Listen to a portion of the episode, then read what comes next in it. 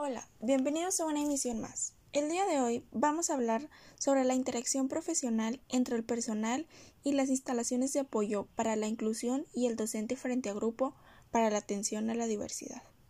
Para comenzar con este tema, tenemos a nuestra primera invitada. Su nombre es Melanie Anaí Cerda González, quien nos va a hablar sobre qué es la discriminación. Hola, muy buenos días. Sí, mira, el día de hoy vamos a hablar un poquito sobre lo que es la discriminación. La discriminación es dar un trato desfavorable o de desaprecio inmerecido a determinada persona o grupo por alguna característica física o sobre su forma de vida. Muchísimas gracias, Melanie. Para continuar, tenemos a nuestra segunda invitada del día. Su nombre es Perla Esmeralda Rodríguez Rodríguez. Ella nos va a hablar sobre los tipos de discriminación y si es que se presentan en las escuelas.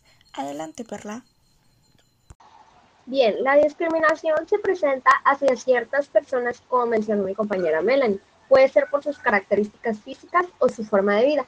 Algunos ejemplos de esta discriminación son el origen étnico o nacional, el sexo, edad, discapacidad, condición social o económica, la condición de salud, embarazo, lengua, religión, opiniones, preferencias sexuales, estado civil, entre otras muchas que los excluyen día a día.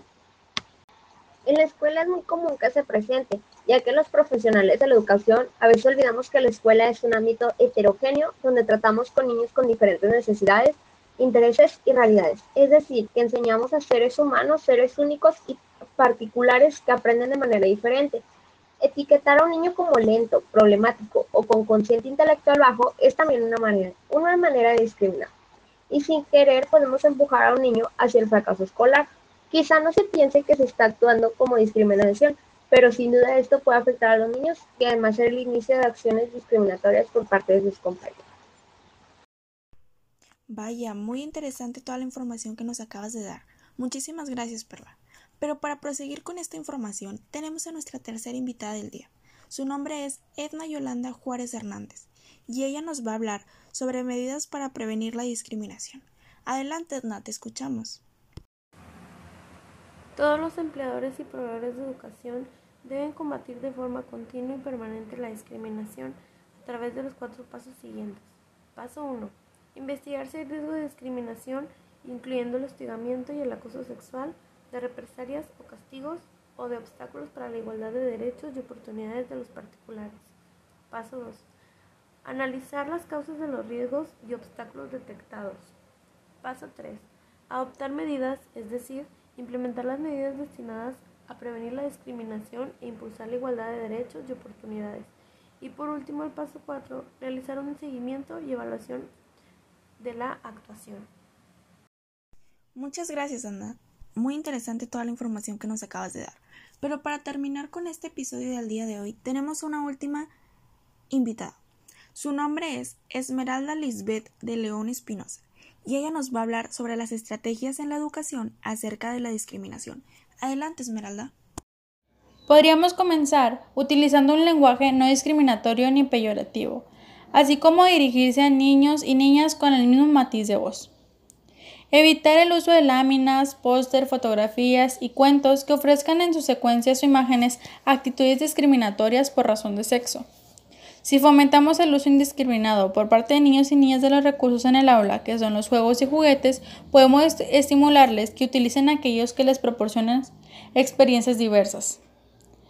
Partir de la consideración de que las diferencias biológicas no implican diferencias conductuales, sino que es el propio sistema social el que las origina.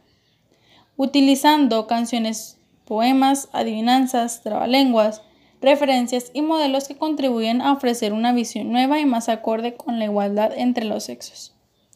Revisar los materiales didácticos a emplear. Para asegurarnos de que las ficciones o realidades que se muestran no esté reforzando una idea limitada de las posibilidades de cada sexo. Fomentar juegos cooperativos y compartidos. Así, eliminar las agrupaciones en función del género y promoviendo la utilización común de los aspectos disponibles dentro y fuera del aula. Evitar la participación de los niños y las niñas en las tareas de clase, compartiendo por igual las responsabilidades de limpieza, mantenimiento cuidado y la organización del material.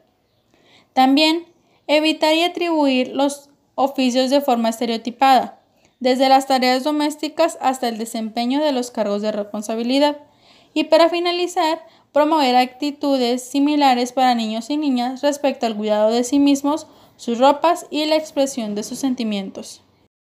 Muchísimas gracias Esmeralda. Estuvo increíble toda la información que nos brindaron el día de hoy cada una de nuestras invitadas.